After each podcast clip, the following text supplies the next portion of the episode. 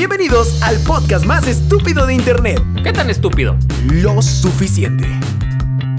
Hola amigos, bienvenidos a un podcast más en el podcast de Mangazine. El podcast que se sube cada sábado, excepto cuando no. O sea, regularmente se sube. De hecho, sí se han subido sábados a, a Spotify, por si nos quieren escuchar ahí. A Recuerden de que el podcast es para esa gente que no nos puede ver y está conduciendo en la madrugada o haciendo quehaceres porque no va a salir a trabajar el 9 de, del mes, no sé. Oye, oye, si estoy sordo. Pues no nos oyes. No, no, no, no soy. Es que no sabemos hacer lenguaje de señas en forma de sonido, no sé por qué.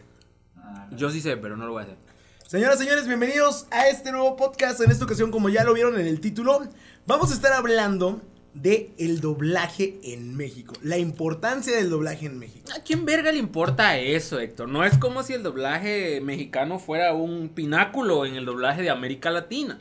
No, claro que no, no es nada más como que las primeras películas se doblaran precisamente en México y de ahí pasaran esos trabajos a Latinoamérica y que la mayoría de Latinoamérica conozca eh, el doblaje de sus series gracias al doblaje de México. no es Así como es, que eso porque pase. toda, la, toda Latinoamérica, los primeros doblajes fueron mexicanos. Hay un rollo aquí. Eh, el doblaje es uno de los rubros que ha sido más estigmatizado a lo largo de las épocas. Número uno, porque ahorita hay una tendencia, y creo que lleva un rato esta moda, decir yo prefiero ver en original porque se pierde la esencia cuando algo está doblado. Y no es mentira, pero hay, hay gusto para todo, ¿no? Por ejemplo, eh, realmente hay veces donde el doblaje destruye por completo lo que es este, el material original. Se hace película, se hace serie, lo destruye por completo y vomita otra cosa que no tiene nada que ver con el primero. O sea, sí llega a pasar. Ejemplo, Yu-Gi-Oh!, Robotech, este... puta, hasta en Digimon 3. Sí, cambiaron muchas cosas, pero también hay doblaje que llega a ser mejores las series Ajá, que, que, que lo que fueron las originales. Como Shrek. Como Shrek, primeramente, también tenemos el caso de Don Gato y su pandilla, la serie, que aunque, ¿cómo se llama? Aunque no lo crean, Yo creo que ustedes están muy pequeños para saber, pero Don Gato y su pandilla era una serie de unos gatos que se metían en problemas. Y aquí en América Latina fue popular porque la repetían y la repetían y la repetían y la repetían y la repetían. Entonces, cada vez que prendías la televisión, te ibas a encontrar con Don Gato y su pandilla. Y eso hizo que la gente le, le agarrara cierto cariño. Pero era una porquería, ¿eh? Era una cochinada, como todo lo que veíamos en los 90. Pero como esto que estoy viendo. Como, como la gente de los 90 no se acuerda y piensa que, que, que su infancia fue una chingonería y que ahorita todo está feo, entonces eh, no se acuerdan, pero también había porquerías en los 90. cosas Mi feas. infancia sí es una chingonería. Una cosa, esas fueron porquerías, güey, había porquerías. el doblaje mexicano fue llegado a considerar el mejor doblaje en español del mundo. Esto se debe no exactamente a que lo calificaran como tal, sino a que la única contraparte que tenía era el doblaje de español de España. El infame doblaje español de España. Y allá en España había una ley que no permitía que los nombres eh, fueran, eh, ¿cómo se llama? Eh, traídos en inglés. Todo tenía que, digamos que, españolizarse. Todo tenía que volverse parte de España para no perder la cultura, ellos pensaban, ¿no? Y el Mm, problema pero es que... en México también pasó eso. Sí, también pasó Ah, eso. pasó. Ya no se acuerdan tal vez, pero también pasó eso. Pero no afectó tanto, de Ah, hecho. ah, no. ¿Cómo se llamaba Wolverine? Eh, Guepardo. Glotón. No, Se es que... llamaba Glotón. Sí, pero Wolverine sí significa glotón. Sí, sí, pero se llamaba Glotón. El- ¿Es, un animal? Ah, Sí, es un animal, el glotón, y el glotón es un Wolverine, lo- solo que aquí no se conocía esa especie. No, pero sí, así era. Era Glotón. Sí, pero en el doblaje era Guepardo. No, no, no, era Glotón. Búscalo. En el doblaje de X-Men era Guepardo. En la caricatura, sí, en la película era Glotón. No, en la película sí fue En glotón. la película fue Glotón. ¿Sí? ¿Mm? Ah, Bueno, tenemos aquí una apuesta, chicos. hagan sus apuestas. No, sí, pero por ejemplo, en eh, originalmente aquí hubo cambios directamente desde los cómics. En, en- en- los 90, O sea, ya, ya no fue tanto culpa de los doblajes. en los sino fue 90 de la aquí en México, directa. la industria del cómics era una porquería. Era una porquería porque los cómics salían más o menos como un año y medio, fue tirando los dos años, a que salía su, su, su tiraje original. Y eso nos afectó hasta por ahí del 2010, cuando fue que ya los cómics se regularizaron de sale en Estados Unidos, sale aquí en, en- en México. Pero antes era, no, no, no, una cosa horrible. Había cómics que llevaban 10 años después. Y muchos otros ni siquiera llegaron hasta ahora. Digo, en ese tiempo cuando había Editorial Vid, ahorita ya ni sé cómo se llama. ¿Cómo se llama Editorial Vid ahorita? Editorial Beat todavía existe, pero ya no tiene los cómics. Pensé que ya no existía. No, sí existe y saca manga en su mayoría. Que es lo que han estado trabajando. Así es, niños, porque por si no lo sabían, la industria del cómic está en otra crisis por culpa del manga. Pero Ahorita- no vamos a hablar de eso. Ahorita todo lo lleva, todo lo de cómics lo lleva Smash. Desafortunadamente nadie compra cómics. Smash Bros. A nadie le gustan los cómics. Le gustan las películas que nada tienen que ver con los cómics. Pero a nadie le gustan los cómics.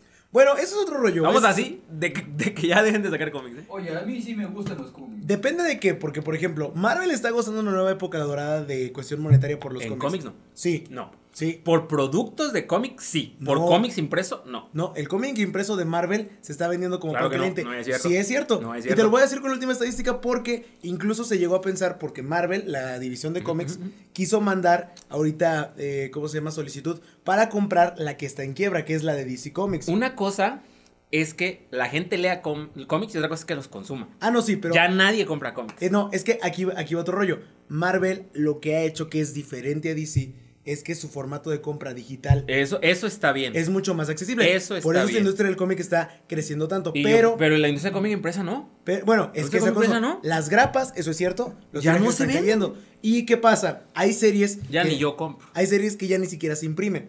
Por ejemplo, las series secundarias como la de Chica Ardilla salió directamente para digital. O sea, eso solo es carga. Ya no se tomaron la molestia de imprimirlo. Es que, es que ya nadie los compra. Ni yo, o sea, Sí, pero, realmente por es ejemplo, más cómodo. A Marvel las películas le han ayudado Aquí. a que la gente consuma más el cómic. Sí, lo consume en formato digital. Eso es cierto. Formato digital nada más. Digo, el formato impreso es el que está desapareciendo, no el cómic. Caso contrario con DC Comics, que por eso despidieron a Dan Didio, el director operativo de DC, la, la editorial DC Comics, porque eh, está llevando a la baja. Pero es que no es su culpa. No es la culpa de Dan Didio. El cómic desde hace rato ya estaba así. Las películas, si bien alzaron lo que fue los cómics, no el cómic impreso.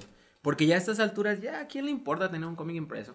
No solamente eso, sino también pues, cualquier cosa impresa, como el periódico. Sí, tiene razón. sí, sí. Cualquier cosa impresa, pero, pasando, pero yo es bien, Marvel pasando, ¿no? ha invertido en los videocómics. Eh, sí, y eso está bien. Ha invertido Eso muy bien en los videocómics. Digo, así como hay youtubers que toman los cómics y hacen eh, un doblaje de cómics, eh, Marvel, él mismo hace los videocómics y los sube a sus canales de YouTube. Eso está bien. Actualmente solo en inglés. Pero eso te ayuda a conocer el cómic.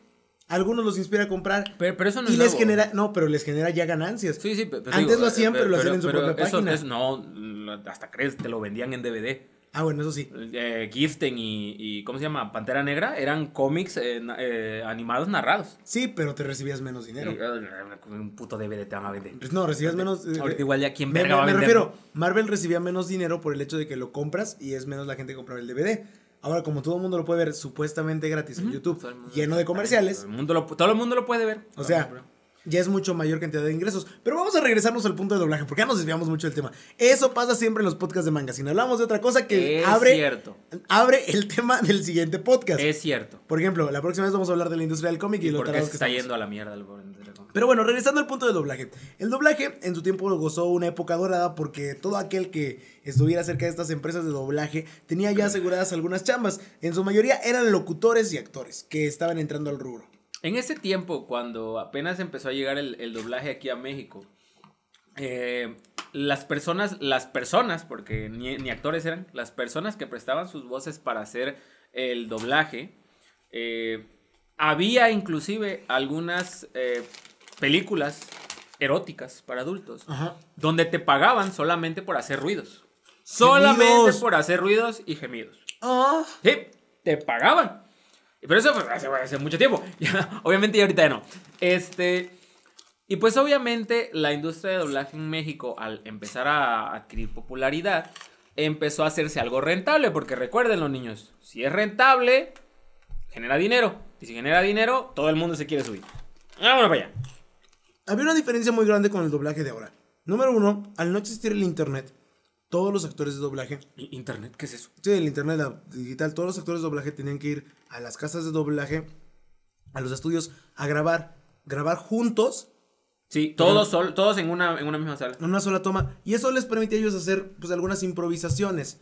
No era tan cuidado por parte de la, digamos, de la zona comercial directa. Hoy en día, Disney viene, o cualquier otra empresa, y, ellos, sí, Netflix, y- y ellos Disney. eligen a los actores de doblaje. Antes no, el estudio decidía, oye, tengo estas voces, Nada más hay esas. Hay esas y, y párale de contar. En primera era bueno porque les dejaban una libertad creativa mayor. Y muchas veces no era el estudio, sino un canal que pagaba el doblaje. Ah, exactamente. Digo, para ellos poder tener y vender ese producto, compraban los derechos y ellos pagaban su propio doblaje. Sin embargo, ahora muchas empresas controlan la distribución de todo el del mundo de sus propios productos. Voy al ejemplo de Disney. Disney actualmente elige quiénes hacen las voces. Sí. Ya pasaba antes con algunos trabajos de Disney, con las películas importantes, que Walt Disney era el que incluso venía a México a checar quién iba a hacer las voces. De hecho, él fue el que escogió a Tintán. Walt Disney. Para, para Balú. Walt, Walt Disney que sigue congelado debajo de la torre. Disney. no, eso no es cierto. Ahí no, está, yo lo sé. no, ya, ya hablando en serio, Walt Disney escogió muchos papeles Ahí, ahí viene. eh, para las primeras películas que estuvieron viniendo aquí a, a México. Pero otros trabajos menores como las series, realmente pues era nada más como que le mandaban por teléfono el audio y ahí lo checaba. Eso ya no. Era punto. Por, por teléfono, niños. Por teléfono. por teléfono. Pero a partir de la época digital, todo se supercuida y varios ejecutivos checan las cosas. Universal, eh, Paramount Pictures, Sony, Netflix, todos revisan minuciosamente qué va a salir ahí. Exactamente, niños. Ahora es tan minucioso que una- un escándalo podría acabar con tu carrera, como le pasó a un amigo llamado Momo Aponte. Exactamente. Pero ahí el detalle Desafortunadamente. es que todo lo, cuidado. todo lo manejaba la casa de doblaje. Todos los actores que salían ahí eran de una sola casa de doblaje que trabajaban para ella. Y ella hacía los llamados. Algunos trabajaban para varias, pero esas eran nada más los que tenían los actores en esas casas de doblaje. Ahorita en México es que Audiomaster, ¿no? Ajá. Audiomaster 3000. Ahora, bueno, esto porque no había manera de que, o sea, quienes se enteraban del casting se enteraban y punto. Y ya ibas y ya. Sea tu chamba. Y ya es tu chamba. Hoy en día hay hasta convocatorias abiertas para el gremio de actores de doblaje. Digo, te llega tu correo y tú sabes a dónde tienes que ir para hacer tu casting y ya van todos. Y hay un montón. ¿Qué, qué hay de los, de los youtubers? Ah, bueno. ¿Mm? El tema de los Store Talents lo voy a tocar después. Yo creo que está muy bien eso. ¿eh? Sí, que hay que tocarlo voy a hacer en este mismo podcast, pero lo voy a tocar después. yo creo que está muy bien. Yo por ejemplo, yo hago doblaje, pero doblaje comercial. O sea, yo hago esos comerciales que de repente ves que luego ni siquiera cuadra la voz con el que está ahí, haciendo y te promociona calmecago, no sé qué, alguna, eh, a- alguna medicina. Es un poquito En diferente. Porque ahí te mandan el script y tú mandas un audio y haces un casting, ya te mandan tu correo. Quedaste en el casting, ahora graba esto con esta intención. A veces te mandan el video para que lo veas. Para que vayas con el lip sync. A veces no, es una chinga. Pero tu voz sale. Pero tu voz es seleccionada de un montón. Y tú las mandas por correo, ni siquiera te preocupas. Por ese rollo. Ya no tienes que presentarte físicamente ahí. Sin embargo, eh, antes no era así. Tenías que vivir en la misma ciudad. Era muy conveniente vivir en la misma ciudad. Tenías que vivir en la misma ciudad que el estudio. Ir a hacer filas para hacer tu casting. Pasaban como una semana completa para que dijeran quién habían seleccionado. Y una semana era rápido en ese entonces, era lo más rápido porque seleccionaban todas las voces, checaban todas las voces. Y ya les hablaban por teléfono para que fueran a grabar a los estudios. Juntaban a todos los actores y todos tenían que grabar juntos las escenas que les tocaban juntos. Se hacían pruebas de guion y todo. Ahora ya no es así. No, ya no. Ah, La eh. época digital ha cambiado muchísimo la forma en la que se hacía ese negocio. Sí, por ejemplo, Audiomaster tiene un estudio en Guadalajara, otro estudio en la Ciudad de México y otro estudio en Monterrey. Y están grabando una película con algunos actores de doblaje que están en diferentes zonas. Ah, pues el señor tal graba en Monterrey, el señor tal graba en Guadalajara y la otra graba en la Ciudad de México. Por separado. Un momento, un momento. ¿Estás diciendo que el Garza está ahí también? Sí, también Lalo Garza. Ah, bueno. Lalo Garza. No, o sea, graban por separado y no hay ningún problema. Pero ¿qué pasa? El hecho de que ahora es más fácil poder conseguir actores de doblaje de todos lados ha hecho que los precios del doblaje se vuelvan más baratos, se abaraten. ¿Por qué? Yo puedo tener a mis tres estrellas de actores de doblaje aquí de México y hacer que un estudio hermano de Venezuela, de Argentina, graben las otras voces. Y a esos actores de allá les pago menos. ¿Eh? Entonces, ¿qué pasa? ¿Por quiénes son? Nadie los conoce, les vale ver. Desplazan a muchos actores de doblaje locales y eso les pegó. ¿Qué pasó? Empezó a haber huelgas a través de eso en la época de ¡Oh, qué horrible! La primera huelga sonadísima horrible. fue la de las voces de los Simpson. Y el problema ahí fue que los que no hicimos soporte que debíamos hacerlo, fuimos los fans. Para quienes no sepan, esa, entre comillas, guerra del doblaje se perdió. Por eso le cambiaron las voces, porque corrieron a todos. ¿Ustedes creen que les dieron algo? No. Simplemente los corrieron. Cambiaron y ¿acaso han vuelto a escuchar de ellos? Una de las voces más icónicas que fue corrida en ese entonces fue la del vo- de voz de Homero Simpson, Humberto Vélez. Beto Vélez. Eh. También la, la señora, la que hacía la voz de Goku chiquitito. Ah, sí. También la corrieron horrible. Sí, que, que en ese entonces hacía la voz de Rafa. Ajá, también. Todos los corrieron, o sea. El problema de eso, la que hacía la voz de Lisa Simpson, que, que era la voz de Marge, tuvo que salir de la serie. Ya tiempo después regresó a volver a dirigir, un acuerdo. Pero no le permitieron el presupuesto para contratar a los que ya se habían corrido. Por ejemplo, repito Humberto Vélez, porque Humberto Vélez pidió un, un salario acorde, porque a él incluso le eligió Matt Groening. O sea, él fue seleccionado por Matt Groening y años de hacer la serie se merecía un aumento. Matt Groening es el creador de Los Simpsons. Es un pendejo ahí que, Que creó no- Los Simpson que y ya- Futurama. Ya no sabe ni qué Y hacer. también contribuyó para Arnold. Mm, Ya no sabe ni qué hacer el señor. Contribuyó para Arnold y aparte creó esta nueva serie que, que, que es de Netflix, que es como Futurama, pero en la era medieval. En serio. En serio, Héctor. Se llama Encan- Desencantados, no mames. Sí, pero eh, eh, eh, es Futurama. No sean mamones, medieval. o sea, ni siquiera lo han visto. O sea, Su puta dice, madre. no, es una combinación de. Es una, es una fu- fusión de Futurama con Los Simpson en la era medieval. No, Pues, espérate, porque- no, no, no, no, no, no, no la has visto, neta. Sí la vi. Es que, es que, no, no es que sea una combinación, es que pasa en el mismo universo que Futurama. Ocurre en el mismo universo de Futurama. Pero te das cuenta en el último capítulo. Ah, eso es En en el último capítulo. la segunda temporada. Lo que pasa es que, bueno, eh, con- continuamos, te explico cómo está. Vamos a doblaje. Bueno, el punto es que hoy en día la selección de personajes eh, también tiene mucho que ver con las empresas. Pasó en el caso de la película de los pitufos. Ujú. Los estudios de aquí de México les propusieron las voces originales para la película y no le gustaron a los No, no, directivos. es que ya estaban viejos y feos. Dijeron que no y que otras nuevas voces. Eso nos pegó mucho a los fans. Y ya eran varios golpes recibidos constantes. ¿Por qué? Porque estaban cambiando cosas. Y eso no había pasado en la anterioridad. Digamos que la decisión más grande creativa, la libertad creativa, se la dejaban al estudio de doblaje. Y los movimientos que hacían los estudios era más que otra cosa como que de intención. Como que movimientos pequeños, pero son muy drásticos. Pasó con el caso de Jake el perro, la voz. Sí. Uy, sí. De Hora de Aventura. No, pero, pero ese fue. Ese, ese, ese no, no fue un cambio drástico, fue exigencia de Cartoon Network. Cartoon No Network- fue un cambio de que yo le dijeron, oye, no, No, no, no. no, Cartoon no. Network dijo tajantemente: O me cambias esa madre. o me cambias esa madre o me corres al actor. Ah, ¿Qué dijo el estudio? No, Le cambiamos. le cambiamos. Tanto que el actor de doblaje, en- ya lo he dicho, lo dijeron en la última expo. Arenas, ¿no? Arenas. Señor Arenas. El señor Arenas, Señor Arenas. eh, llegó al estudio de doblaje y de repente le dice el encargado del- de la cabina. Porque, ah, para esto entiendan, ahí tenemos al director principal y a los directores menores. Cuando son eh, escenas comple- co- completas eh, para un solo actor, eh, envían a los directores menores, que es, que es un asistente que te ayuda a la intención, nada más te da tres, cuatro indicaciones. Pues este era un chavo nuevo, ¿no? Le dice al señor Arenas, no, no, no, no, no, ahora sin modismos haz una voz más neutral. Pues el actor dijo, no, pues este está pendejo. Sí. O sea, este es mi trabajo así. Digo, pues, Chamaco, he trabajado aquí. Mira, he trabajado aquí. rato, mi- ¿eh? Mira, no, no te preocupes. Regreso cuando esté el mero mero, el director que tiene que ser. Tú tranquilo, chavo. Yo me voy y regreso con este. Hace eso, regresa y le dice: No, es que sí, Cartoon Network dijo que ni madres, que ya ningún modismo mexicano en la serie. Lo que pasa es que aquí en, Ameri- en México, eh, los actores de doblaje están muy acostumbrados, y mal acostumbrados diría yo, hacer, ponerle muchos modismos en, este, en sus trabajos. ¿Qué memes? que si bien a mucha gente le gusta, yo me di cuenta de esto mucho antes de que pasara. Cuando tú escuchabas al señor Arenas haciendo de Llegue el perro, hacía sonidos y referencias a los polivoces Exactamente. actores mexicanos de hace muchísimos años, más que Mr. Yugi.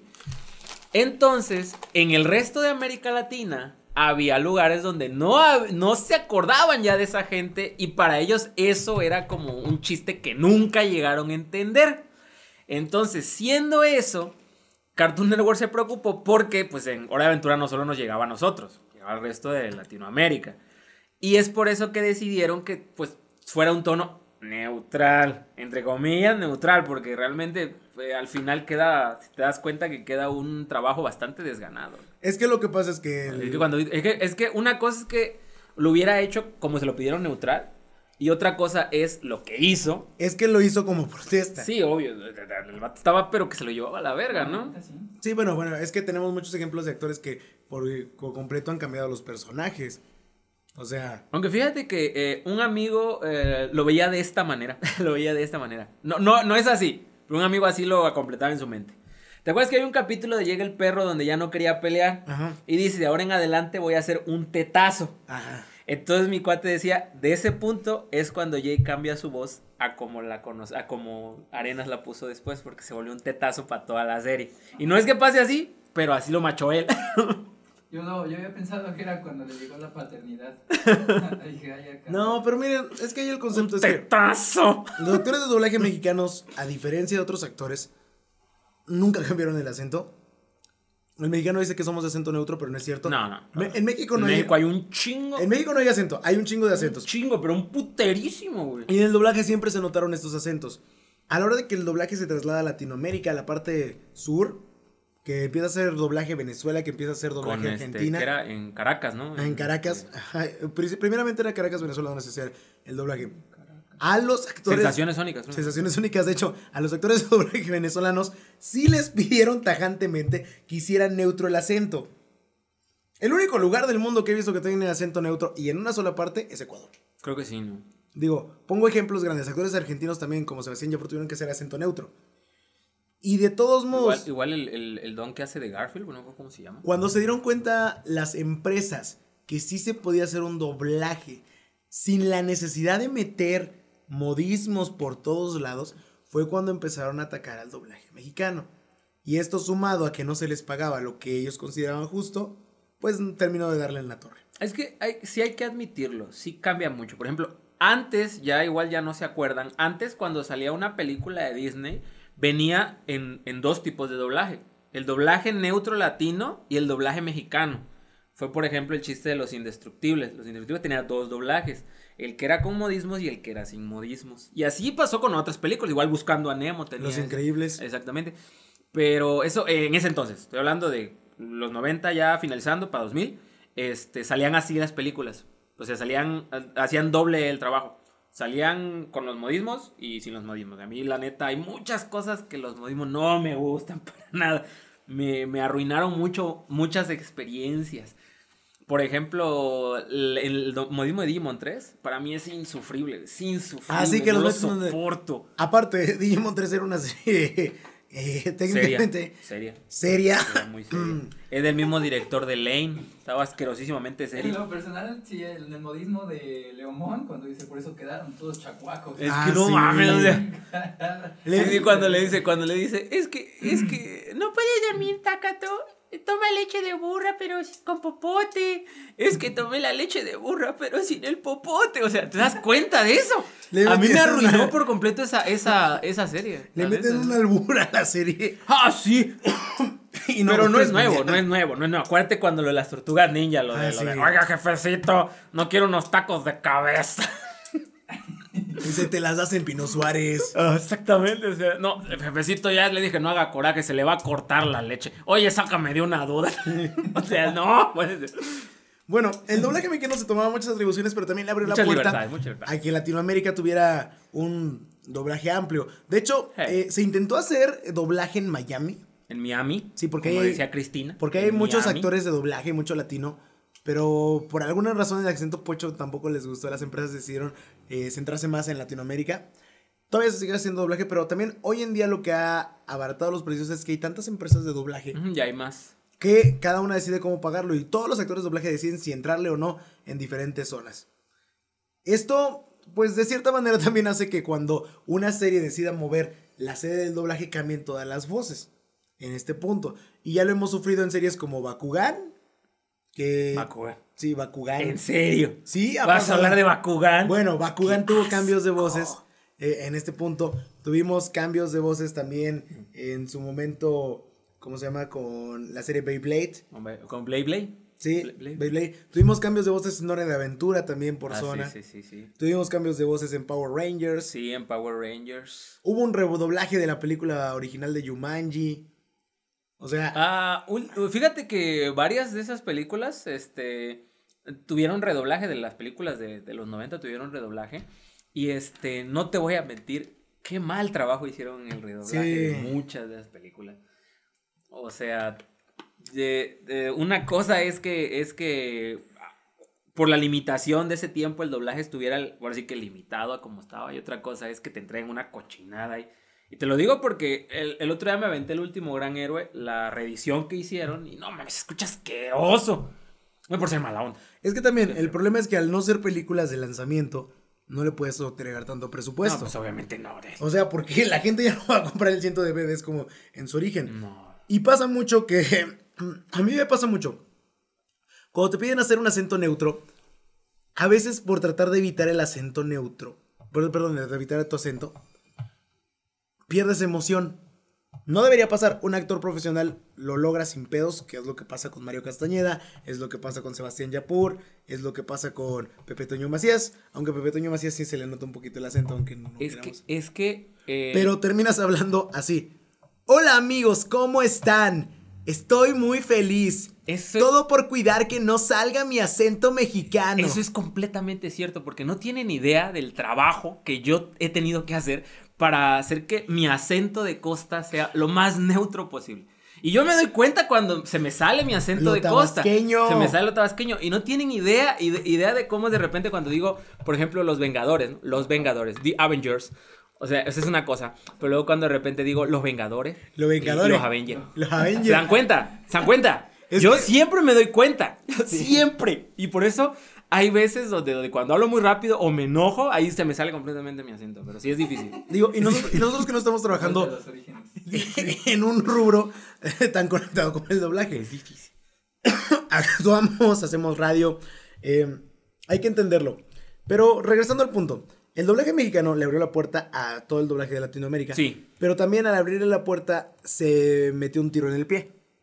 Porque le dio la oportunidad a los grandes estudios de abaratar costos, mover gente, contratar actores más baratos. Y no más baratos porque ellos cobren menos, sino porque como las, los cambios de moneda son muy diferentes, Así es. o sea, por ejemplo, también, eh, ustedes no están para saberlo, pero es diferente lo que paga una, un estudio de doblaje de Miami que el que paga uno de México. Mm, sí. De hecho, muchos actores de doblaje están súper agradecidos cuando les hacen llamados de allá en Miami, o incluso cuando les hacen grabar voces para estaciones de radio de allá.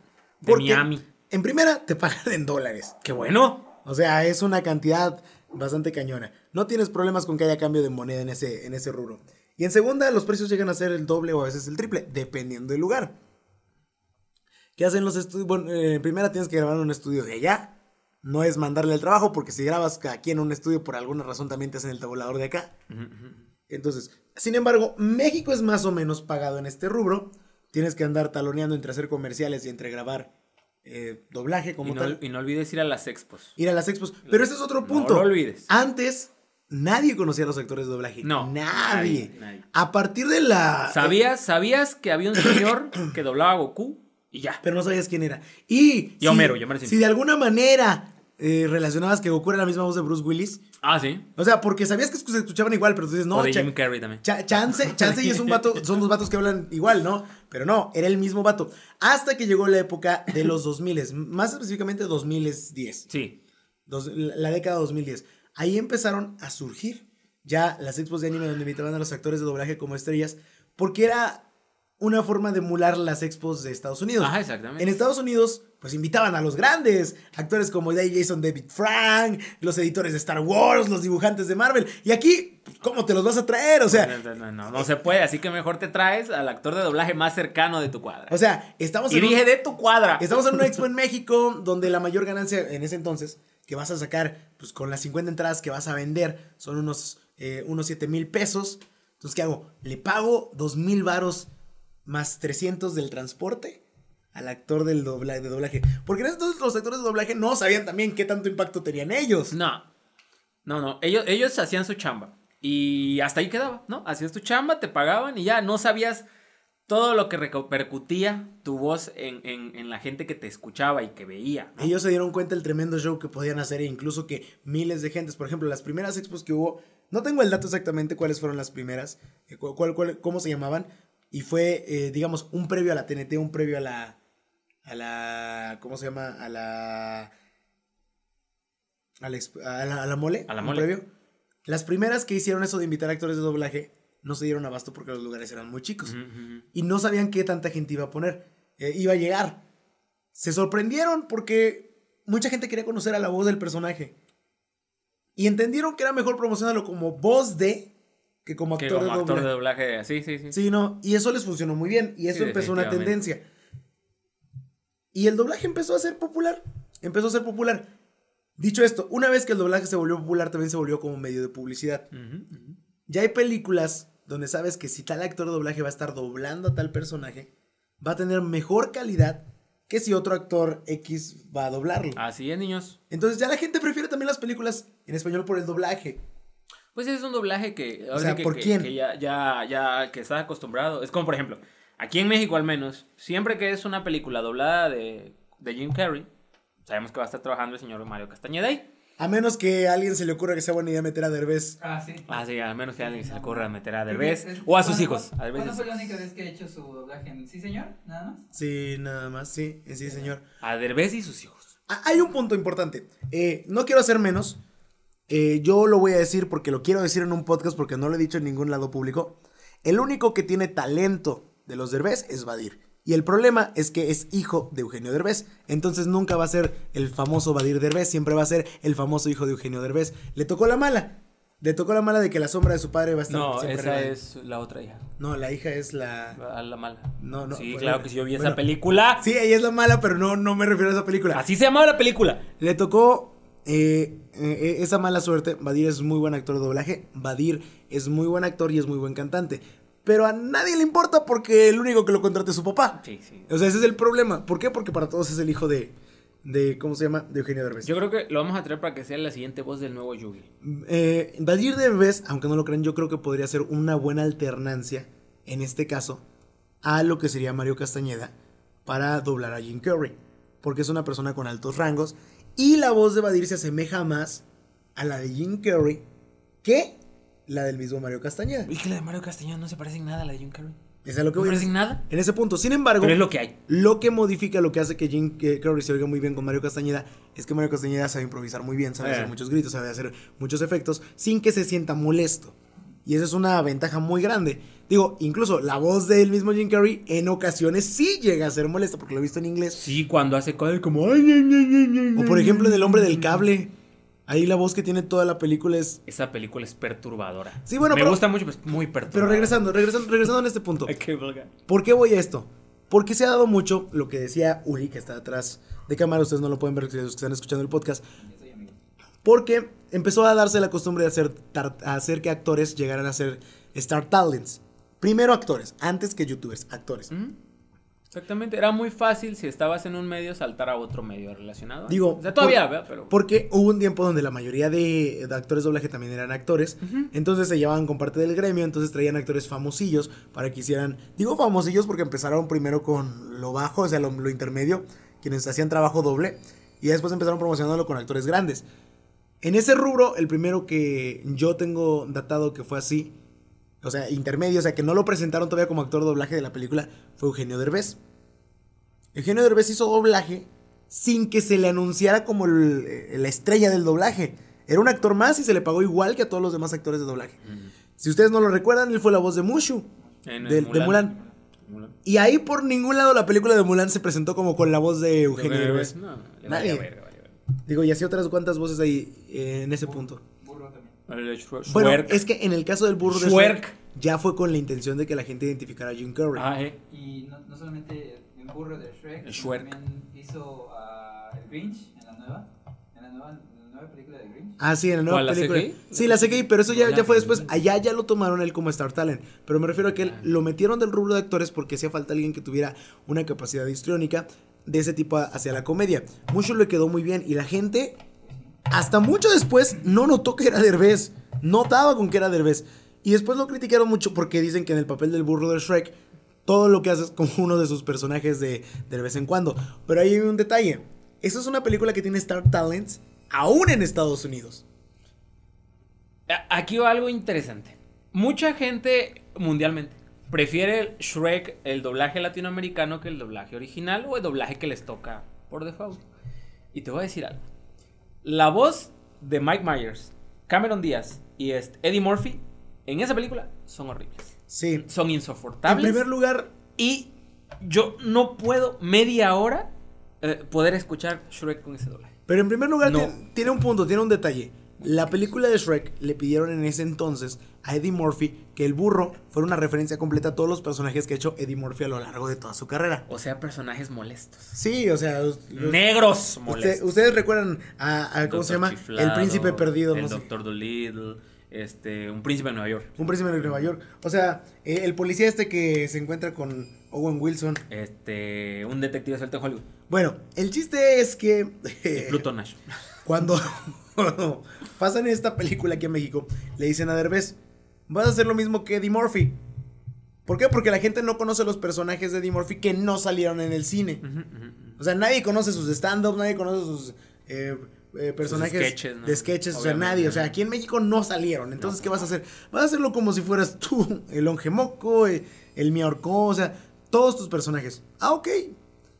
El punto es que acá, pues a la gente como que le molesta. Es que dice, no se parece nada. Pues claro que no se parece nada. Si se pareciera, no entenderías nada de la película. Exactamente. O sea, es- ahí tienes toda la razón. Digo, y ese, y, y ese era el detalle. Ahí hay un punto. Critican porque no se parece el material, pero ahí fue una petición precisamente de los productores.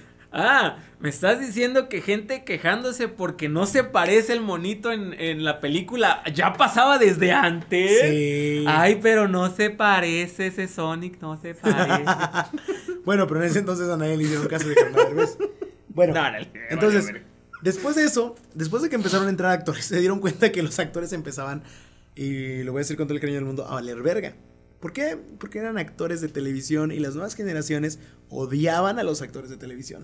Exactamente, mucha gente odia a, a un actor de, de telenovela haciendo otra cosa que no sea una telenovela. Como, ¿Cómo se llama este cuate? El, el- el- el- Levi, ¿no? Sí. ¿Qué hay del doblaje de Ricky Martin en Hércules? Por ejemplo, por ejemplo, este... Yo quiero saber, neta, siempre me he dado la curiosidad. Hércules, la película de Disney, la animación, nunca la he visto en inglés, nunca me, nunca me ha dado la atención. Yo quiero, yo quisiera saber cómo fue esa junta de doblaje donde estaban todos sentados y dijeron, oigan, ¿saben qué? Disney sacó una película donde Hércules vivió aventuras. Ah, ok, Hércules, el dios griego del Olimpo. Sí, sí, ese Hércules. Ah, ok, ok. Ah, Hay que ver, hay que ver quién le va a dar la voz a Hércules. Una voz que imponga, una voz que sea una voz de un dios eh, bronceado, olímpico, ¿no? No, mejor que hable como boricua. Atrae a Ricky Martin. Exacto. quiero saber cómo fue esa junta. O sea, no, tráete a Ricky Martin ahí. Ah, está empezando. De hecho, fue su Star Talent, ¿no? Fue cuando. Sí, fue su Star Talent. primero- Yo siento que fue su una de primera las- chamba. Cualquier voz de Ricky Martin en doblaje es una mala elección. Una mala decisión. Es que tiene su acento muy marcadito. y se nota que no, no sabe, ¿no? Se nota, se nota leguas que, que no sabe. Como, Oye, Phil. Pero. Oye, Phil. ¡Hey, Phil! ¡Pegaso! Pero en ese tiempo Ricky Martin era una estrella, todo el mundo ama- mamaba Living la Vida Loca y mamaba a Ricky Martin antes de que fuera puto, porque ya ahorita ya es puto, se acabó su fama. No, de hecho todavía lo, lo quieren mucho. Los putos lo quieren. No, pero también las chicas se siguen imaginando que no es. Ah, bueno. O sea, Cada quien es libre de pensar. Es un punto. no pero es, es que pero hay, sí lo es. hay un rollo. La industria de la música y le pasó a- ahorita a, bueno, a Sam Smith. Ah, Sam Smith. ¿Dice quién es? que Sam Smith. es un nuevo cantante que no que ha pegado mucho en Estados Unidos y en Europa que los quieren vender como producto para mujeres, o sea, están conscientes que son homosexuales, pero los quieren vender como producto para mujeres. Entonces no le puedes decir a las mujeres, "No, jamás este güey jamás se acostaría contigo porque no le hace eso." O sea, en ese entonces pensaban que, le- que, que la gente homosexual no consumía música, entonces todo se lo tienes que vender a las mujeres. Exactamente, los putos no consumen música. No, y estuvo Yo no lo dije, lo decía la industria. No, lo- lo- lo- ah, no, sí, en serio, lo decía la industria y era muy mal pedo, de hecho no existíamos. O sea, nadie que tenga que ver en esa eh, en la rama LGBT existía para la industria de la música. No hacemos música para eso. Y de repente empiezan a salir canciones como Dragostea Dintei de eh, Ozone. Barbie Girl, que solo la cantaban los hombres y hasta hombres heterosexuales se dieron cuenta que pues había una gran industria. Ahí fue cuando Ricky Martin dijo, no, me vale, voy a decir que la neta, pues, eh, sí, es- estaba casado solo por aparentar. Y hoy en día Sam Smith le pasa lo mismo en tiempos actuales y dije, no, pues yo quiero, yo quiero seguir saliendo siendo diva. Putísimo. Señor es putísimo. Pero señor, Señor. Señor, sí, con todo el respeto que se merece. Señor Don Puto. Sí, y este. Y pues es- ese doblaje pegó y la rompió cabrón. O sea, ya, ya no te puedes imaginar a ese Hércules sin la voz de Ricky Martin. Ahí sí yo no sé qué pasó. qué bueno que pasó así porque no me lo imagino de otra forma, pero sí quisiera saber cómo fue esa junta. Así. Yo supongo que el vato, como era una estrella en ascenso, era como de no mames, imagínate a Ricky Martin ahí, güey. Las ganancias que nos va a dar ese hombre. Que borico. Pero bueno, a fin de cuentas, de ahí empezaron a darse cuenta que, pues, o sea, ya después de eso, eh, de, de la revolución del internet, que los actores ya no llamaban tanto la atención. Internet. Entonces, ¿qué empezaron a hacer? Traer otro tipo de Star Talents, que eran los youtubers. Exactamente. El problema de los youtubers, a diferencia de los actores, es que un actor ya sabe actuar. Sí. O sea, se reconoce su voz a leguas, pero ya sabe actuar. Y es algo muy importante. Al traer un Star Talent de una persona que no sabe actuar, terminas pues haciendo un trabajo no tan decente. Pero ¿qué pasa? Mucha gente va a verlo porque va a estar la Porque voz Es la voz de, ajá, del- pues, es la voz, por así decirlo, de lo que está de moda, ¿no? de lo que está de moda, ¿no? Del- Flow, Hola soy Germán, Wherever Wherever Tomorrow. Tomorrow. Muchos empezaron a especializar ya también para aprender a hacer doblaje por las críticas que recibieron. Pero de todos modos, yo creo que fue una cuestión muy peleada. Muchos actores de doblaje se sintieron ofendidos, pero no porque estuvieran en las películas, sino pasa una cosa cañón. Imagínate que tú estás en tu trabajo, Se ¿no? están quitando chamba, güey. No, no. Hasta yo estaría enojado. Imagínate que tú estás en tu trabajo y llega alguien que no sabe, Obviamente. que es famoso, y le empiezan a pagar más que a ti Mm, solo por ser famoso, pero hace todo mal. Y a la hora de que sale el producto, el producto fracasa porque lo hizo mal, pero le pagaron más que a ti. Entonces, ¿cómo te sentirías? Eso pasa, yo entiendo. Hay Star Talents que lo han hecho muy bien. Pongo el caso de Sebastián Yatra en la película de Ah, claro. Klaus. Claro, exactamente, de la chilindrina en Rafael Demoledor. No, ese fue fatal. Perfecto, Star No, ese sí fue fatal. Hay otros casos. Facundo, Facundo en las Tortugas Ninja. Lo peor de todo es que También, ¿no? Facundo, Facundo en las Tortugas Ninja Defiéndelo. no es un Star Talent. No, ya llevaba. No, Facundo años, sí es un actor de doblaje. años, desde Firulais. Y No, en, en ah, Colorín Colorado, creo. sí, Colorín También Colorado también. No, Facundo es un actor, Corolín Colorado. es un productor y es un actor de doblaje que también ha sido locutor y hace un bodrio de trabajo en las Tortugas Eso Ninja. dice, eso dice él, eso dice él. Bueno, digo, Just Stop dice que es productor, actriz Ajá. y intérprete Eso y dicen. eso chamán en las noches. Sí, sí, eso. Bueno, el chiste es que el peor trabajo lo hizo en ese, en ese papel lo hizo eh, este de eh, Facundo y quedó súper Quedó muy opacado. feo, quedó muy feo, Sí, quedó muy feo. Quedó súper opacado por las voces de Wherever Tomorrow y su hermano Alex Montiel, Montiel. que hacían otros personajes, pero ni, Papi si- Bobby Rocoso. pero ni siquiera los hacían tan bien. El No, punto no, es, no, no, no, los hacían tan es bien, que- pero es que- pero no los hacían mal. Pero es que eh, en ese, en ese, o sea, yo me acuerdo cuando fuimos a ver esa película, en los carteleres estaba Whatever Tomorrow, como vivo. Alex Montiel, como rocoso. Y realmente en toda la película, a lo mucho tendrán como tres diálogos. Ah, en sí. toda la puta película tendrán como tres diálogos. Entonces, pues te vale verga. Yo no estoy eh, en desacuerdo a que le den chamba a nueva gente. Yo creo que está bien, ¿no? Variarle un poco, porque seamos honestos. Aquí en México, al menos, siempre es o Mario Castañeda, o René García, o Lalo Garza. Siempre. O Pepe Toño. O Pepe Toño Macías. Siempre. Ya ellos están consolidados, siempre tienen chamba. Entonces, variarle un poco, traer a nueva gente, yo no lo veo mal. Pero sí está mal el que, pues obviamente, ellos se sienten ofendidos porque ellos llevan una trayectoria y han trabajado y se han esforzado para que llegue un hijo de buen vecino y de repente te digan, ese lo hace mejor que tú porque pues, lo siguen 7000 pendejos en, en YouTube. ¿Cuán- ¿Cuántos, ¿Cuántos suscriptores tenemos? 7000 suscriptores. 7000 suscriptores. Cualquier pendejo lo hace.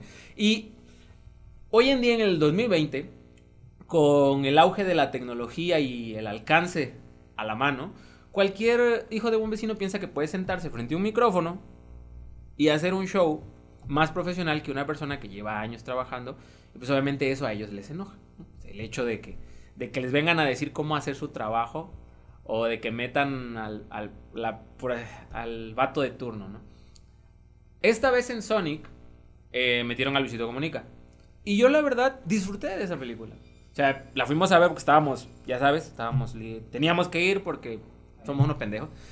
Y este, la verdad, la, la voz, la voz está bien. O sea, Miren, se es nota, una porquería. He visto peores. se nota que es un actor no experimentado. Sí se nota. Pero también se nota, y voy a repetir, actor no experimentado. Se nota que Luis sí se tomó en serio el hecho de ser, de aprender O sea, actuación. sí lo hizo, ¿no? Sí dijo, O sea, "Ay, que vamos a actuar. Sí lo puedes calificar como actor. Como actor súper, súper amateur. Pero a fin de cuentas como actor. Porque hay otros papeles, por ejemplo, el ninja verde de Ninjago que hace Rafa Polinesio, que se nota que Ni siquiera soy un actor, porque todo lo hablo así. Rafa Polinesio, no lo conoció, me vale verga. Los polinesios, no, bueno. Y Luisito se rayó porque es una trilogía donde, o sea, van a sacar la trilogía, Ajá. donde ya no pueden reemplazar la voz de Luisito en el doblaje. No, sí se puede. Sí se puede, Sí se puede. pero ya la gente no va a querer eso. No, obviamente, obviamente. Aquí en América Latina, al menos. Porque tú la sacas- película le agradó con la voz. Cuando tú sacas, y, y- y- y así pasa, cuando tú sacas un producto con ciertas voces, lo mínimo que la gente espera es que en las siguientes entregas siga esa misma voz. No, además tuvo, tuvo un buen recibimiento Siempre la esperan, película. la a diferencia siempre de Ralph el Demoledor, donde la gente criticó y dice, no, sacan a la chilindrina. Y si lo sacaron. Y la sacaron por eso. Aquí la gente lo apreció y todos salieron con el mismo comentario. Además de que el sentimiento de nostalgia, pues ayudó un poco, ¿no? En ese punto. El hecho de que no lo haga mal Luis. Y No, aparte, no lo hace mal. Y, y apa- y aparte el hecho de que no lo haga mal Luis en una película que tenía todo para salir mal, Eh, todo. le da una credibilidad. Yo sé que tiene que ver con el arrastre de no esperaba nada de esto No, nadie, nadie. y nadie. salió bien. Entonces, pues desde, desde ahí vamos empezando el punto. Aquí otro rollo. Em, en este punto. Están queriendo sacar Star Talents para los siguientes personajes que van a ser las voces, pero en Estados Unidos. Yo creo que está bien. Yo creo que está bien. Me agrada, pero yo creo que tienen que ser cuidadosos con la selección de los actores. Punto importante. Mucha gente no lo sabe, pero en la vida secreta de tus mascotas, Chumel Torres es la voz del... eh, ¿Cómo se llama? Del perro salchicha. Y no se Ah, nota. ni me acuerdo cómo se llama. También, también, Eugenio Derbez es el conejito. Sí, es este, Así. bola de nieve, ¿no? Ah, Bola de nieve. Bola de nieve. Pero ahí, a Derbez sí lo escuchas en ciertas partes. Así se nota. A pero, leguas, güey. pero a Chumel Leguas. Torres nunca notarías que no fue un actor de doblaje, sino fue un Star Talent en el que metieron ahí. Ajá, como, como, como cuando en, en Rafael Demoledor 2 estaba Franco Escamilla y no sabría nadie que estaba Franco Escamilla, no sé porque te estoy diciendo que ahí estaba. Franco Nadie Escamilla. sabe que está en la No, película. ¿Ves? Ahí está. ¿En cuál? en- ¿Quién era? ¿Quién era? Un clon trooper. Es uno de los troopers que dice... ¿Y sabes qué dice? ¡Ah! ¡Se mamó! No, no es cierto. No, no dice eso. Digo, no. No, no, No, sí, no, sí, sí lo tienes que checar porque sí sale. sí, sale, es uno de los troopers, pero él, él exactamente estaba diciendo eso en uno de sus No, vlogs. pero no dice, hace no, sí dice en uno de sus vlogs. La gente está buscando escuchar mi personaje, pero entiendan, estoy haciendo un trooper, estoy interpretando un trooper. El trooper no va a decir, ¡ah, se mamó! o sea, no. en una película de Disney, cauchen la idea, ¿no? Pero ese es el punto. Pero ahí está. Pero ahí está. Es un personaje que si no supieras que está el actor ahí, Que yo te lo estoy diciendo, Mr. Yugi te lo está diciendo. no lo irías a buscar y no sabrías que está ahí. Esa es, esa es la magia. Ese es un buen doblaje y ese es un buen uso de nuestro talent. Independiente. Ahora la gente la va a tener que volver a ver solo para estar checando ese detalle. Yo soy ese pendejo que lo va a volver a ver. Digo, y en muchos casos pasó también, por ejemplo, eso lo hace muchos Estados Unidos, pero con actores reales. Escondidos en papeles. Sí, pero. Mike pero- Myers en la película de Women Rhapsody. O en este, ¿cómo se llama? En Star Wars, en la, en la primera, la, la de, la de la nueva trilogía. Ajá. Sale Daniel Craig. O por ejemplo, ¿cómo se llama este el que de Misión Imposible? Tom Cruise. Tom Cruise escondido en la película esta de, de una eh, guerra película. Esa donde Robert Downey Jr. interpreta un actor, se interpreta a sí mismo. este, la que es con Ben Stiller. Con Ben Stiller. Este, Jack Black y Robert Downey Jr. Sí, hasta los créditos finales no te das cuenta que el personaje es Tom Cruise. Es tan molesto, güey. O- o Un Brad gordo Pitt. pelón de mierda el No, cara. En Deadpool. O Brad Pitt en Deadpool. Pero, pero ese sí sale un segundo. Yo me acuerdo que un segundo sí sale. Cuando se. Se llama Vanisher. Porque se desvanece, es invisible. Pero bueno, regresando a lo de los actores de doblaje. Hay más inclusión porque también los youtubers se han acercado al doblaje y se han acercado a aprender. Tenemos el caso de eh, Edgar de que parió. Recuerden, niños, que aprender siempre se puede.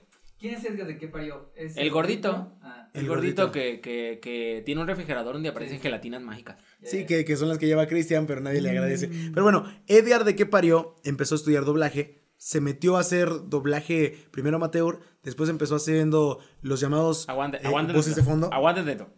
No se vayan a burlar, no se rían, no se rían. Pero cuando yo estaba en Mérida, yo llegué a ir unas cuantas veces a una escuela de cierto actor de doblaje que él había abierto en Mérida en ese ratito. Y este. Y mucha y, y a la fecha esa escuela tiene un estigma de, de que la gente que sale de ahí no sabe actuar. de Mm. ¿Sí leías de quién? ¿Sí leías de quién? ¿La, la escuelita? ¿No? ¿No? Ah, qué bueno. No, no, no. Yo nomás digo. Me va a tener que explicar esta referencia después. No, es que no es una referencia, me paso. Pero este. Nunca es tarde para aprender, niños. Hay muchas escuelas de, de doblaje en México. En Mérida hay una de cierto actor que hacía cierto vampirito cuando era niño. pero este. Pero este. Ah, Pero. Ustedes vayan, pero es un buen sí. cultívense. Cultívense. Solo eso. Cultívense. Y este, y siempre se puede O sea, no hay aprender. que mencionarlo ahorita aquí. O sea, no lleguen, no lleguen No, no, con no la idea de que ya saben todo y de que tienes 7000 seguidores en YouTube y eres una verga. Porque, pues no, ¿verdad? Llega con mucho respeto, siéntate con los Oigan, actores chicos, oigan, chicos, que te digan, ¿y oye, ¿Qué ¿sabes pasó? qué? ¿Qué hay del doblaje que ha hecho Adal Ramones? Yo solamente le he escuchado a dos personajes que es... Yo sé, yo sé, yo sé, yo sé, yo sé. Y el perrito de. De- de- Bueno. de Como Perros y Gatos. Adal fue de los primeros Star Talents que eran Star Talents. Porque sí, la película Stuart Little decía con la voz. Con la voz de. Sí, sí me acuerdo. Ramones. Sí, me acuerdo. O sea, porque a él sí lo llamaron para que la película pegara más. Porque en ese tiempo otro rollo estaba bien verga. Sí, así de A mí nunca me ha gustado, pero estaba bien verga. Y este, y sí, tienes razón. Está Stuart Little y el perrito de como perros y gatos. Mira, ¿qué trabajo más feo hace?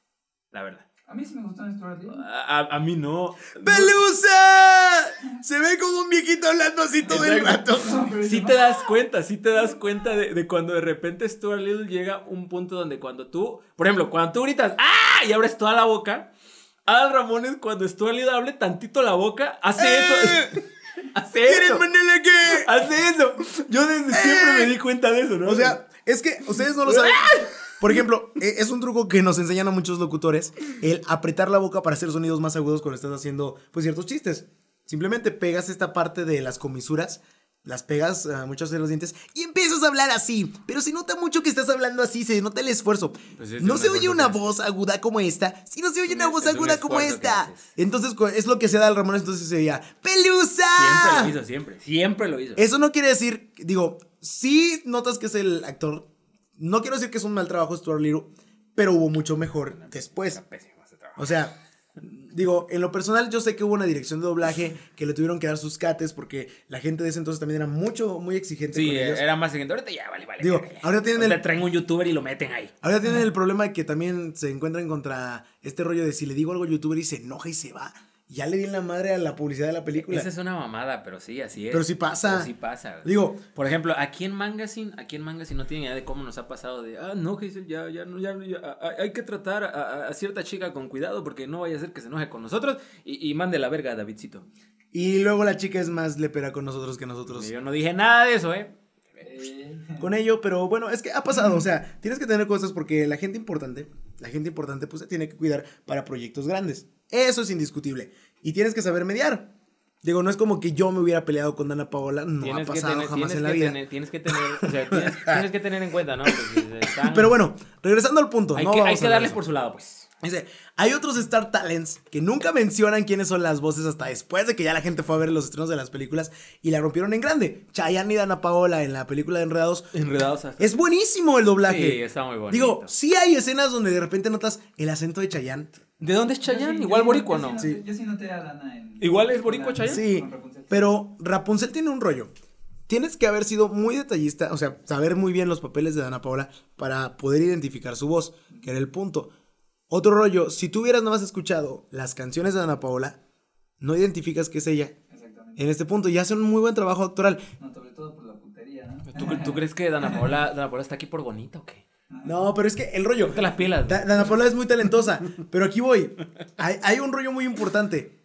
Yo siento que tiene más habilidad histriónica Belinda, pero todos los doblajes que he visto de Belinda no siento que dé el ancho. ¿Cuál- cuál La es? película ¿Cuál de es? Trolls. ¿Cuál es? Ella es Poppy. No Puta, güey, no vi trolls. Be- me be- valió be- tanta Be- verga. Beli- Belinda es Poppy. Pero ahí no notas que es Belinda. No porque haga muy bien el doblaje, sino porque no parece una actriz haciendo el papel. Tú sientes que fue un Star ¿Qué, Talent. qué otro papel ha hecho? Digo, salvo las canciones que se escuchan súper chidas, sientes que es alguien que no tuvo la intención. Y eso que, y me sorprende, porque yo he visto a Belinda actuar, actuar en ese punto, y es una persona que tiene una calidad actoral bien grande. Yo siento que, yo, yo siento que la metieron a la carrera por querer sacar la película rápido. Y eso también no te da mucha libertad de hacer varias tomas. Y aparte tienes la contraparte de que el otro troll es Alex Integ y yo creo que, digo, no, no, no puedes hablar con Alex Integ sin cagarte de la risa. O sea, honestamente no. ¿Qué onda, chao? ¿Cómo está Alex Intec de la Bujores? Y así habla en toda la película y, y si identificas que es... Creo que por eso nadie se da cuenta que es Belinda el Sí, Poppy. va, va, Po- va. Porque está hablando con Alex Con Intec y tú, ah, mira, es Alex Intec. Alex Intec, güey. Qué horror. ¿Cuántas, ¿Cuántas veces has hecho doblaje además de Rodney Ojalata ¿Quién? en robots? ¿Alex Intec? Nada más, nada más me, de robots, nada más me acuerdo de esa. ¿Cuál, cuál otro trabajo ha hecho ese cabrón? No. Se debe tener más, obvio. Ahí búscalo por ahí. Pero Rob de Ojalata. Rob de Ojalata, no sé. El personaje de por sí ya estaba cagado, o sea. Toda la película está cagadísima, Ah, güey. no, estaba cagadísima por Manuel. Cagadísima. No, Sí, no, está, está- no, sí. está cagadísima por la tía Turbina, güey. Sí, No, pero, no, pero a lo que me refiero, la Oiga, voz, tía Turbina. la, la voz también en inglés de Rodney es cagada. O sea, no se escucha una, se escucha una voz que te da risa. ¿Quién es? ¿Quién sabe? De, de Rodney, pero no creo que lo hayan elegido a Alex Sintek porque la, que la voz fuera cagada. No. Quisieron hacer- Obviamente, Héctor, le dijeron. Entonces, ¿qué, Alec? ¿Te vas a componer la rola? Sí.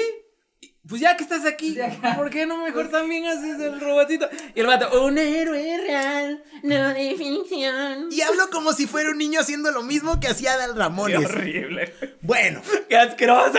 aquí vamos al punto. ¿Es bueno que haya Star Talent? Sí, Sí, es bueno. sí es bueno porque- porque... muchas películas que podrían no tener una secuela por no vender bien, empiezan a, a La, crecer. la- la industria está chido que crezca, que haya más variantes aparte de nada más Mario Castañeda y Lalo Garza y René García. O sea, la verdad. Son yo- buenos, son pero, buenos, pero. pero los tenemos hasta en la sopa. Ah, o sea, los tenemos en todo lo que graban, todo, todo. O sea, vas al cine y siete películas tienen a Mario Castañeda, ocho a Lalo Garza, eh, a Pepe, a Pepe Toño Macías la Macías. tienen 23 películas porque él es director de doblaje. Sí, sí, sí. Hace lo mismo que hacía en su momento la voz de Krillin. Sí, sí, sí. Que, que- Dice, como soy yo el director, yo elijo quiénes entran y yo hago todas las voces. Para quienes no sepan, aquí en Mangazine, Héctor y yo, antes de siquiera estar en Mangazine, tuvimos mucho trabajo con actores de doblaje. Entrevistas, con, todo con un entrevistas y hablamos con ellos con parte del gremio. Y hubo una vez, una anécdota, donde el señor Alfonso Obregón, la voz de Shrek, la voz de Kakashi Sensei, nos dijo una vez que, y así tal cual, que la gente topaba a Mario Castañeda solo por la voz de Goku. Y que él solamente trabajaba haciendo la voz de Goku. Y así tal cual. ¿Ves a Bruce Willis? Y es Mario Castañeda. Pero ¿Y no, qué es? ojo. es Goku. Ojo, no lo dijimos nosotros, lo dijo, lo, dijo, Alfon- lo dijo él. Lo dijo Alfonso él. Obregón. Nosotros solo escuchamos. Y dice: Escuchas a Goku y es la misma voz. Escuchas a Mario Castañeda, escuchas, escuchas a Bruce Willis y es la misma voz. Escuchas a Jim Carrey y es la misma voz. Eh, eh, eh, eso no es trabajar. Eso no es trabajar, no es matizar. Por ejemplo, si tú escuchas a, a, a, a Shrek es una voz. Si tú escuchas a Kakashi Sensei es una voz. Si tú escuchas a mm, ¿Qué de nuevo, viejo? Es otra voz. O sea, eso sí. Digo, él hablaba mucho de eso y precisamente creo que es lo importante de ese punto, que hay para todos. Sí, exactamente, exactamente. Hay para todos, pero hay que variarle porque sí son muchas voces y a veces yo me confundo. Y sí es la misma, sí es la misma. Porque, por ejemplo, también suele pasar que son tres películas en cartelera de Bruce Willis las- y ya no sabes si estás viendo la continuación de una u otra. Sí. Entonces, pero bueno, eh, hay que meter más a Star Talents, pero también hay que educarlos. Hay que educarlos. ¿no? Hay que enseñarles que este, esto es una chamba que conlleva trabajo y que conlleva chinga también. Bueno, chicos, hasta aquí termina este podcast donde estuvimos hablando como pendejos De doblaje. de doblaje. Ojo, eh, voy a decirlo así, yo hago doblaje comercial, pero no soy un actor de doblaje. Es muy diferente. Doblaje comercial es simplemente, eh, es como lo que hago de locutor, es algo de... Lo quiero aclarar porque hubo alguien que se colgó de este tema para criticar a Luisito Comunica, que incluso hizo su toma de voz, él diciendo cómo lo podría hacer mejor que Luisito y lo hace de la verga, que incluso actores de doblaje, o sea, incluso Grecia Villar hizo un video con respecto a eso. En el está- 2020, niños, cualquier pendejo dirá que puede hacerlo mejor que tú. Sí, o sea, en, en- en ese punto eh, estaban diciendo, yo, yo soy actor y hago doblaje comercial, pero eso no me convierte en actor de doblaje. Tengo que estudiar la especialidad para poder convertirme en un actor de doblaje y poder hacerlo bien si quiero por ese rubro. Si ya después nos volvemos famosos y hacemos A como ver, Star a ver, Talent, haz, haz la voz de, haz la voz de Gumball, a ver. la voz de Gumball Sí, a que fuera la señora Martínez. No sé, pues... La señora Martiñón, güey. La. Eh, Es como hacer la voz de Naruto pero diciendo otra cosa, ¿no? Pero primero te mentalizas, ¡Ey, de veras! Y ya después, ¡Ay, Enciende tu Darwin! Enciende tu juego. ¡Enciende tu juego! ¡Gotta go fast! Ah, no. No, no. Solamente, por un- unos capítulos de eso. Ya después fue medio. Sí, es- es- No, pero bueno, ya. Le, le- le- le regreso al punto, La ¿no? señora Martiñón. Le, le regreso al punto. Aquí lo importante es que eh, sí el doblaje técnicamente lo puede hacer cualquiera, pero no cualquiera lo puede hacer bien. Hay que cultivarse, niños. Nosotros lo, Como hace- cualquier chamba, hay que echarle ganas. nosotros lo hacemos de la verga y lo seguimos haciendo porque estamos practicando para algún día O sea, hacerlo bien. o sea, ustedes piensan que, que no cansa subirse a un escenario y decir pendejadas, pero sí cansa. Sí cansa. Y algún día lo haremos también como se supone que queremos hacerlo. Sí cansa. Para crecer lo suficiente. Así que chicos, échenle ganas, estudien, estudien actuación. Digo, a los mismos actores nos cuesta. Vayan, vayan, con, vayan a esa escuela en la península de Mérida, No. a donde yo alguna vez también fui, de cierto actor mexicano. Muy buena escuela, pero está estigmatizada. Mani manito. Estigma- Mani manito. Estigmatizadísima esa madre. Ay, mani manito. Pero es una buena escuela. Garra, patada. De un gran Garra, patada. Garra, patada. Ya, ya, no voy a decir quién es, pero bueno, aquí terminamos el podcast. Muchísimas gracias. Si están en YouTube, déjenos su comentario y díganos qué otra cuestión del doblaje ustedes piensan que debimos tratar. Díganos qué otro tema deberíamos hablar en este podcast donde, honestamente, eh, digamos que un rigor de investigación no tenemos. Solo Y si, hablamos. y si alguna vez quieren eh, que hablemos sobre el- todas las aventuras que vivimos haciendo la entrevista a los diferentes actores de doblaje, también pídanlo, porque tenemos muchísimas. Ojo, Desde esta- Mario Castañeda, René García, doña, ¿cómo se llama? Pati Acevedo. Pati Acevedo, oigan, a ustedes les parecerá increíble decir. Señor Chávez. ¿Y dónde están esas entrevistas? Las puedo ver en video. No, las hacíamos para radio. Sí, solo lo hacemos por radio. No Hacíamos había entrevistas para radio, no, o No sea- había video. No, no, no éramos como que la idea de youtubers. No, No, había. No, existía Magazine. No, no. De hecho, y fíjate, algo interesante, nosotros, o sea, eh, fuimos los últimos a los que le concedió entrevista, este, el que hacía la voz de Sella, ¿te acuerdas? Ah, sí. Oh, no mames. fuimos, fuimos la última La entrevista. Última entrevista, exactamente. Sí. eh, y Por ya- eso, si quieren que les contemos esas historias, pues ah, déjenlo también. Sí, desgastado. Habría que hablar con la estación a ver si tiene esos, esos archivos, ¿no? Pues ahí ande, ande. Voz de Seiya, voz de Luke Skywalker. ¿Sí? Voz de Cusco. Sí, entre sí, sí, otras sí, Ay, así sí. es, así es. Pero bueno, chicos, aquí nos despedimos. Un gusto. Él es Mr. Yuyu. Y él es Héctor Jonas. Sayonara. Bienvenidos al podcast más estúpido de internet. ¿Qué tan estúpido? Lo suficiente.